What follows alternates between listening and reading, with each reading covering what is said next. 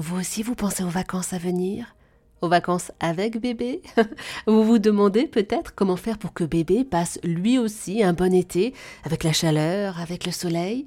Pour en parler avec nous, la souriante Aurélie Pierrard, infirmière puricultrice que vous connaissez peut-être déjà via les réseaux sociaux avec Bébé Serein. Bonjour Aurélie. Bonjour Eva. Expliquez-nous, quels sont les bons gestes pour protéger bébé du soleil et de la chaleur Alors déjà, il faut éviter de sortir aux heures les plus chaudes, donc entre midi euh, et 16 heures environ. On habille son bébé avec des vêtements amples, légers, et si on fait une sortie en poussette, on évite de couvrir complètement la poussette ou le cosy avec euh, un, un, linge, euh, parce qu'en fait, ça fait un petit peu étuve à l'intérieur et la température va vraiment beaucoup augmenter. Donc il faut plutôt privilégier une petite ombrelle, où il y a des petites capes anti-UV qui se clipsent à la, poussette. Ensuite, on lui met un chapeau à large bord et puis on va lui euh, appliquer de la crème solaire sur toutes les, euh, petites parties du corps euh, qui dépassent.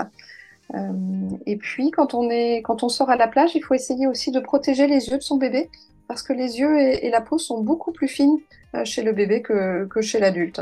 Alors ça, je l'entends Aurélie, mais est-ce que vous avez déjà essayé de mettre des lunettes de soleil à un bébé? Parce oui, que moi, oui. ça, tient pas. Hein. Non, il l'enlève. C'est très compliqué.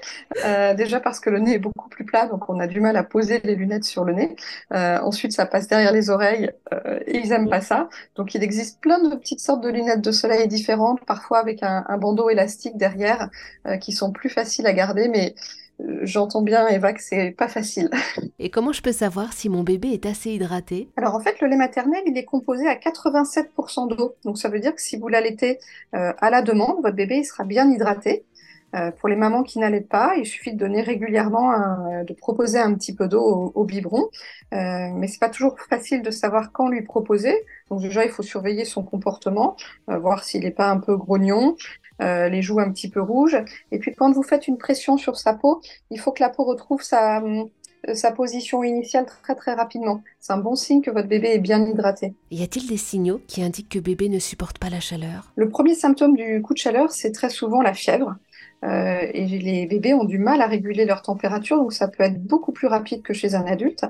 Et une fièvre chez un bébé peut entraîner une déshydratation. Euh, ensuite, dans les autres symptômes, on a souvent un bébé qui est grincheux, fatigué, qui a un comportement qui change. Donc ce qu'il faut faire tout de suite, c'est aller le mettre dans un lieu euh, frais, le déshabiller, lui donner à boire en petite quantité régulière et puis consulter son médecin euh, si votre bébé continue d'avoir de la fièvre. Les vacances, c'est pour bientôt, j'espère. en attendant, à mon domicile, il fait déjà très très chaud. Que faire pour que mon bébé supporte au mieux, le mieux possible ces températures? Alors comme pour nous, c'est intéressant de fermer les volets en journée pour essayer de conserver un petit peu de, fraîcheur dans sa chambre. Euh, vous pouvez euh, passer le soir une petite serpillière euh, sur le sol pour faire venir un petit peu d'humidité, voire même de faire sécher du linge dans la chambre pour apporter un petit peu de fraîcheur pour la sieste ou la nuit.